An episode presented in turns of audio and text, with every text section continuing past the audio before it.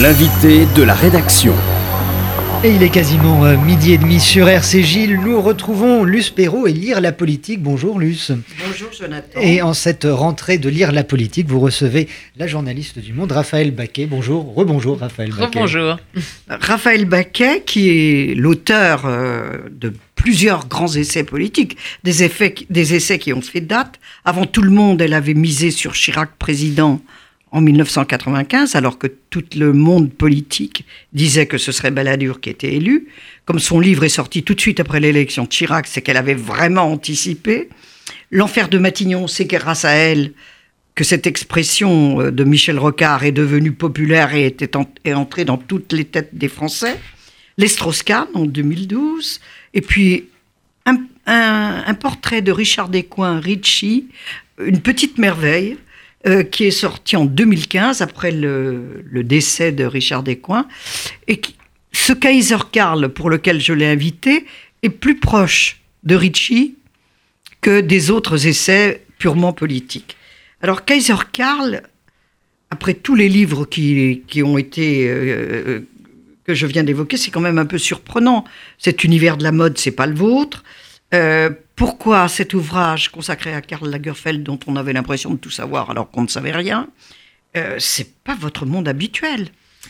En fait, si, parce que c'est bien plus qu'un homme de mode, à vrai dire. C'est un homme de pouvoir. Et, aujourd'hui, c'est vrai que lorsqu'on est, euh, comme il l'était, lorsqu'on a à la fois un pied chez Chanel et un pied chez LVMH, bah, vous êtes dans une, une situation de, pouvoir, de puissance, en de domination d'un univers qui est quand même tout à fait remarquable et qui en plus correspond tout à fait à, l'évolution aussi euh, de l'économie aujourd'hui, qui est la mondialisation. Et Karl Lagerfeld était à la fois un très grand Européen et en même temps le symbole même de la mondialisation.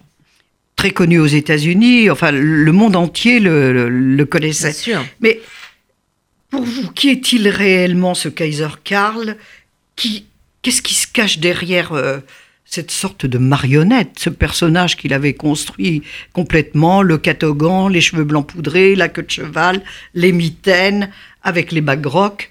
Qu'est-ce que vous avez découvert? En fait, il a fait de lui, vous avez raison de le décrire ainsi, il a fait de lui une espèce de, de, figurine, de, logo publicitaire. Hein. Mais évidemment, il a... Il, est le logo de sa marque. Voilà, il est le logo de sa marque, mais euh, tout ça est une sorte d'écran de fumée euh, pour masquer une vie beaucoup plus riche, beaucoup plus complexe, et dont il a voulu cacher toute une partie. C'est quand même un homme qui traverse le siècle. Hein. Il faut voir qu'il naît en, en 1933 au cœur de l'Allemagne. Et, il va vivre à, Hambourg et il va traverser d'abord toute la guerre, cette, apocalypse. Il n'en a euh, jamais parlé. Il n'en a jamais parlé et il a même menti et totalement reconstruit son passé parce que son père, Otto Lagerfeld, était un grand industriel hein, de Hambourg, un homme polyglotte, très cultivé, très urbain, qui était allé euh, en Russie euh, juste avant la Révolution, qui avait et les Allemands dont on rêve, euh, ceux de la République de Weimar, quoi. Oui, sauf que, sauf que c'est pas tout à fait ça. Euh, justement, euh, à l'avènement de Hitler, si vous voulez, ce, grand industriel qui effectivement est un homme beaucoup plus qui n'a qui n'a rien d'un nazi, hein, mais il va quand même se compromettre avec le régime. Et, donc, même s'il n'a jamais été membre du parti nazi, il a, au fond, fait comme beaucoup d'industriels allemands, il, il s'est accordé avec le régime pour conserver la direction de son entreprise. Et pendant toute la guerre, c'était une entreprise de lait concentré. Il a fourni la Wehrmacht.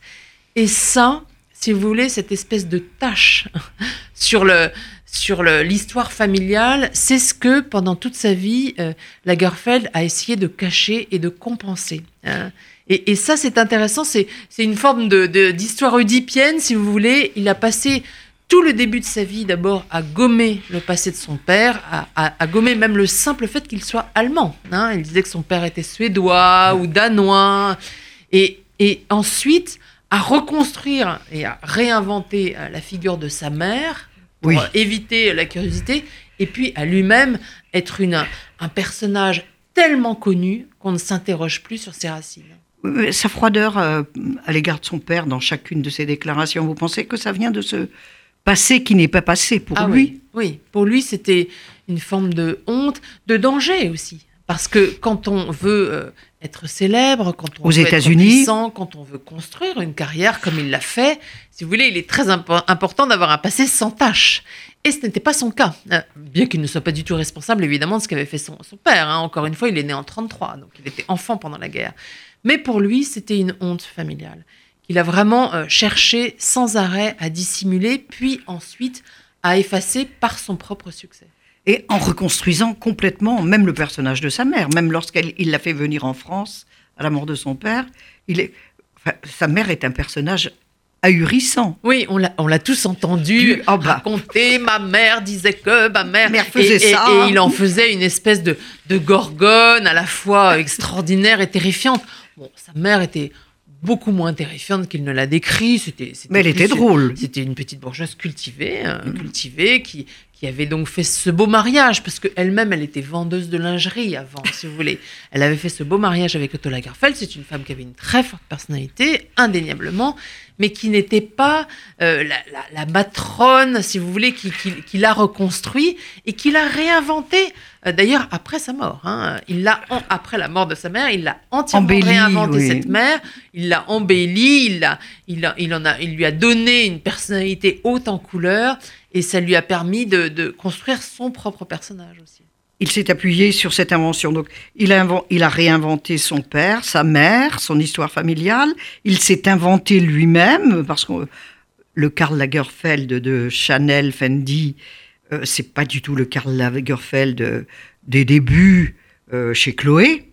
Alors, euh, qu'est-ce qui, euh, qu'est-ce qui vous a fasciné? Comment avez-vous pro- procédé? Parce que il n'autorisait personne à préparer une biographie. Il ne voulait pas entendre parler de ça. Il disait quand on est mort, on est mort, c'est fini. Oui, d'ailleurs, ce qui m'a, à vrai dire, mon grand étonnement, ça a été de constater qu'il n'y avait pas de biographie de lui, alors que euh, un personnage aussi connu, si vous voulez, il n'y a même pas une biographie allemande. Hein donc, Non, rien.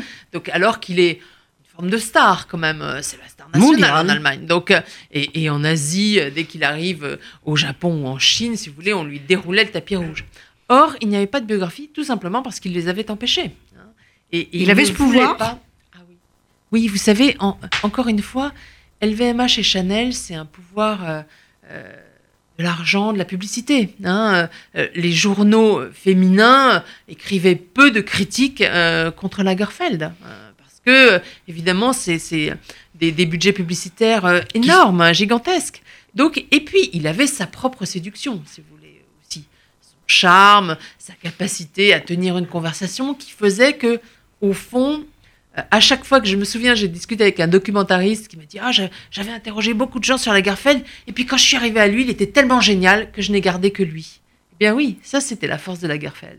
C'est-à-dire que sa capacité à raconter lui-même son histoire était tellement merveilleuse, à, à raconter sa légende, si vous voulez, que ça évitait que d'autres le racontent pour lui. Ah, il, il regardait d'un peu plus près. Il y a quand même eu euh, Beautiful People Magnifique livre qui Voilà. a été écrit euh, euh, effectivement par une journaliste anglaise. par une journaliste anglaise. Elle a eu beaucoup de difficultés. Elle a eu un procès hein, de la part de Karl Oui. Lagerfeld. Et, et pourtant, elle, elle, euh, enfin, elle, elle, a- elle s'était plongée dans la rivalité entre Lagerfeld et Saint-Laurent. Et, et ça, évidemment, c'était aussi une des, une des blessures de Lagerfeld, d'être systématiquement comparé à Saint-Laurent. Et c'était là-dessus qu'il l'avait attaqué. Parce qu'il il était question aussi de quelqu'un qui a été très proche à la fois de Saint-Laurent et qui était le grand amour de, de Lagerfeld, Oui. Jacques de Bacher. Ce qui est intéressant chez Lagerfeld, c'est que c'est un homme qui réussit. C'est d'ailleurs ça que j'ai trouvé assez admirable, à force de discipline quand même, et de travail. hein. C'est quelqu'un qui travaille sans cesse. Et il a, il a un compagnon, un amour dans sa vie qui est son contraire. Euh, Il rencontre Jacques de Bacher, qui est ce jeune aristocrate Un français, dilettante. dilettante paresseux, hein, qui, qui ne rêve que Mais d'être brillant. que de sortir. Charmant, extraordinairement séduisant, euh, drôle, mais qui, qui ne travaille jamais, qui est entièrement entretenu par Lagerfeld et qui va euh, jouer pour Lagerfeld le rôle d'une muse, si vous voulez. Il sort la nuit et il raconte l'atmosphère de la nuit à Lagerfeld qui, lui, pour sa part, se couche à 9h30 et pour euh, travailler dès 5h du matin le lendemain. Donc, si vous voulez, il a joué ce rôle de muse, Mais il y a évidemment eu entre eux quelque chose de plus, c'est que Jacques de Bacher a séduit euh, Yves Saint-Laurent, quand même le rival de, de Lagerfeld. Et Bah- là, euh, ça a été entre eux une espèce de, de, de terrible histoire parce que Saint-Laurent en est devenu fou. hein. Il, il a plongé dans la drogue et la dépression. Il était fou amoureux de Jacques de Bacher, au point que Pierre Berger, qui était le compagnon et le partenaire euh, de, de Saint-Laurent, le partenaire, je veux dire au sens professionnel du terme, puisqu'ils avaient la, la maison Saint-Laurent euh, tous les deux. Ils l'ont fabriqué ensemble, Ils la l'ont maison. fabriqué ensemble. Euh, Pierre Berger était convaincu que Lagerfeld avait envoyé Jacques de Bacher exprès pour séduire Saint-Laurent Et le détruire. Et donc, euh, et donc vraiment, ça a été évidemment un épisode euh, très euh, douloureux, tragique, et qui a eu des conséquences importantes dans le monde de la mode. Bien sûr. Au début, ils étaient plutôt amis. Ils sont devenus vraiment adversaires. Oui, vraiment. Donc cette histoire de Lagerfeld, si vous voulez, c'est merveilleux parce que vous commencez dans l'Allemagne en guerre, puis puis vous sillonnez euh, le Paris des années 60, Du Palace, euh, puis de- des années du 70 Sept. avec des fêtes absolument délirantes, si vous voulez, dans les années 70, puis la tragédie s'immisce parce que Jacques de Bacher, qui évidemment couchait à, peu- à peu près avec tous les beaux garçons de Paris, si vous voulez, euh, a, a- a sombré euh, dans la drogue, puis après euh, a été malade du sida et il en est mort. Donc vraiment, c'est- une histoire qui euh, contient à la fois la grande histoire et euh, tous les toutes les tragédies qui peuvent accompagner la vie d'un homme. Et aussi tout ce, ce- Paris tellement léger, talentueux, qui attirait quand même les plus grands à l'époque, Oui. dans ces années-là. On retrouve et, euh, Warhol, on retrouve tout le monde. C'était, c'était quand même euh, Oui, Lagerfeld pas le Paris, côtoie- le Paris triste d'aujourd'hui. Non, pas du tout. Il- il- non seulement il, il plonge dans les fêtes, mais il côtoie effectivement euh, tout ce qui est créatif à l'époque. Et alors, notamment euh, Warhol, effectivement, dans les années 60, qui vient à Paris pour tourner un film. Warhol, il connaît très bien Saint-Laurent, parce que Oui, Saint-Laurent bah est oui. très célèbre. Bah. Lagerfeld, il n'en a jamais entendu parler. Et, et on lui présente Lagerfeld, et évidemment, il est tout à fait fasciné. Alors, Lagerfeld, à l'époque, ne ressemble pas au Lagerfeld qu'on a connu ensuite. Ah non, il était musclé, Il est très bodybuildé. musclé, voilà. Il a- mais il a déjà la personnalité qu'on lui connaîtra. Euh, il vit déjà de façon extraordinairement euh, Somptueuse. voilà. Il a, il a des, des- des voitures décapotables, il a une Rolls, et, et il a beaucoup de conversations. Et, et Warhol est tellement fasciné par le personnage de Lagerfeld qu'il va réécrire le scénario euh, du film qu'il voulait tourner pour créer un personnage pour Karl Lagerfeld. Et d'ailleurs, quand on voit, vous pouvez aller à Beaubourg euh, voir ce, ce film Ce de film, Warhol, les gens, absolument tous les comédiens jouent comme des pieds, sauf Lagerfeld, qui est très très bon, je dois dire, qui joue une espèce de, de- baron allemand euh, qui va être euh, séduit par euh, une, une pétroleuse qui veut l'épouser pour son argent. C'est très amusant. Et Lagerfeld en a retenu quand même une leçon chez Warhol, ce sens extraordinaire de la communication. Et, et tout ce qu'il va faire ensuite, ça sera vraiment la déclinaison des, le- des leçons warholiennes, cette façon de, de- de distribuer les aphorismes, de, de se mettre en scène évidemment, jusqu'à Warhol portait une perruque, des lunettes noires. C'est exactement ce que fera Lagerfeld plus tard. Alors, c'est quand même pas facile de préparer euh, donc euh, une biographie de Lagerfeld, puisque Mais c'est très amusant. ah ben ça se voit, ça s'entend en tous les cas.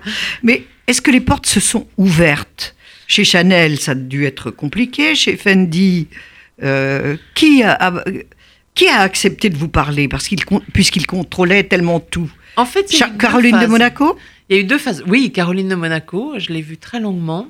Euh, D'ailleurs, j'ai été agréablement surpris. Je l'ai trouvée extrêmement intelligente et très fine. Et, et elle était très amie avec Lagerfeld. Donc, elle, elle en connaissait euh, tous les, les- les ressorts, euh, les défauts comme les qualités. Euh, euh, oui, bien sûr. euh, Bernard Arnault aussi, hein, euh, tout LVMH était tout à fait fasciné par Lagerfeld et c'était très intéressant d'en discuter avec, avec une espèce de grand patron qui lui aussi était une forme de contraire de, de, Lagerfeld.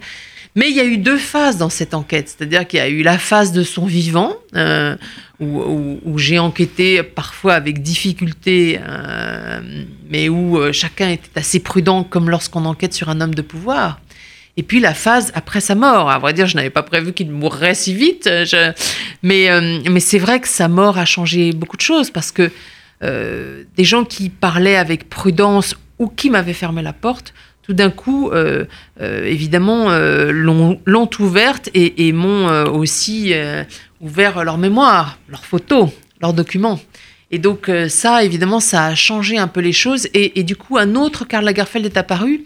À côté du- de l'homme discipliné, cultivé, très intelligent, est apparu aussi un homme plus autoritaire et parfois extrêmement cruel. Alors, il y a aussi quelque chose qu'on découvre, mais peut-être pas suffisamment, c'est son amour des livres. Mm. Euh, Lagerfeld et les livres, les librairies qu'il a ouvertes, euh, qui vous en a parlé le mieux? Lui, d'abord, parce que je l'ai rencontré dans sa bibliothèque. Donc, euh, euh, évidemment, on en a discuté. Caroline de Monaco aussi, qui partageait avec lui, euh, justement, cet amour pour la littérature. Mais ce qui est intéressant chez Lagerfeld, c'est que en, en- en- me replongeant dans son passé, en essayant de reconstituer son parcours, il y a aussi une- un, un rapport à la culture qui est passionnant chez lui.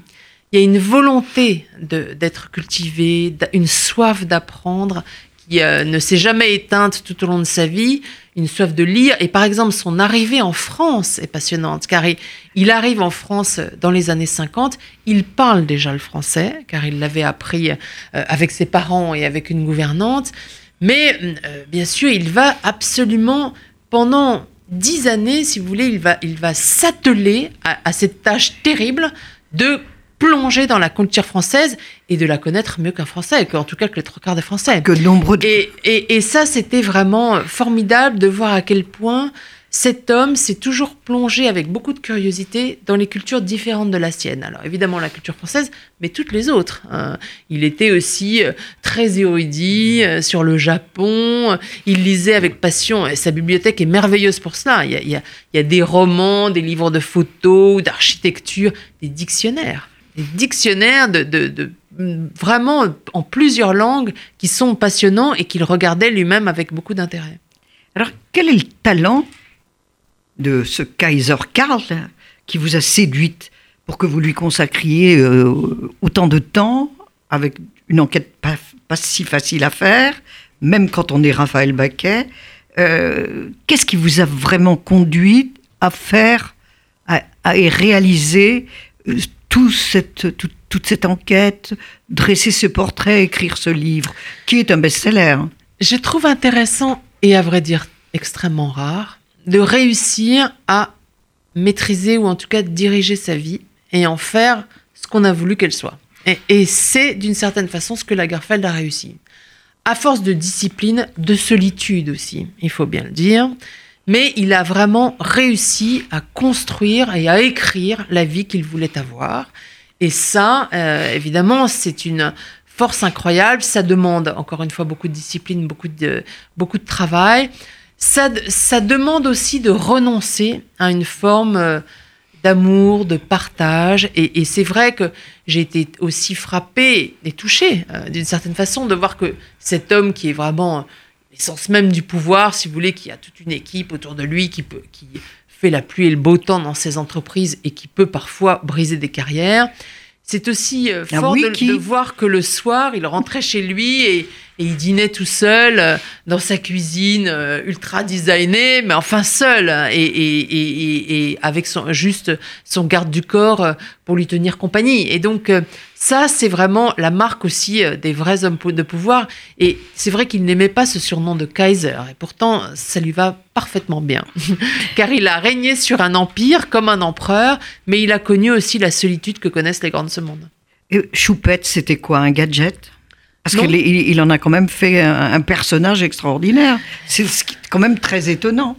C'est à la fois euh, un, un- un élément de projection affective et c'est normal et il a aimé beaucoup ce chat, mais c'est aussi une façon de dire à l'humanité, au fond, je, je n'aime qu'un chat et pas vous. Euh, et, et- et cette façon de brandir, si vous voulez, ce chat, euh, plutôt qu'un être humain, plutôt qu'un ami, un amant, euh, euh, Ou son ça, ça en, di- ou- ça en disait beaucoup sur lui, au fond. Il a fait de ce chat cette espèce de symbole de euh, son détachement à l'égard de l'humanité. Et la mode, finalement, c'est un milieu plus contrôlé, plus compliqué, plus dur que le monde politique? D'abord, c'est un monde beaucoup plus riche. hein. si vous voulez, l'argent coule à flot. hein. C'est ça qui est Ah oui? frappant. Bah, bien sûr. le monde du luxe est un monde extraordinairement florissant. Et en France, d'ailleurs, on a la chance d'avoir des entreprises très florissantes qui sont mondiales. Et, vraiment, c'est un autre milieu que le, que, le, milieu politique qui est, euh, pas pauvre, mais enfin qui est euh, tenu à euh, une forme de, de, sobriété, si vous voulez, que, qui n'est pas du tout le cas dans la mode.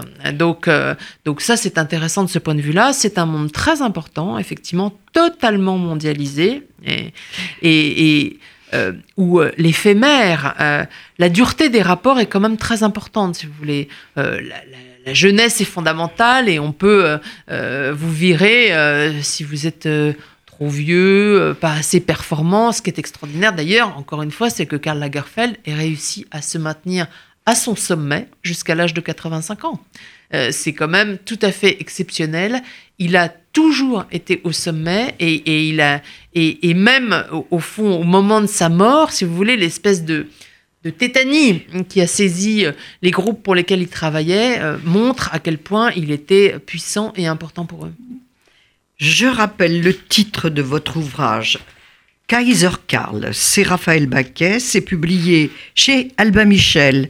Et je voulais signaler à tous ceux que la, l'Algérie passionne, euh, tous, tous les Français qui ont un rapport tellement compliqué avec ce pays, que la revue des deux mondes sort un numéro exceptionnel. Il est en vente dans les librairies et dans les kiosques.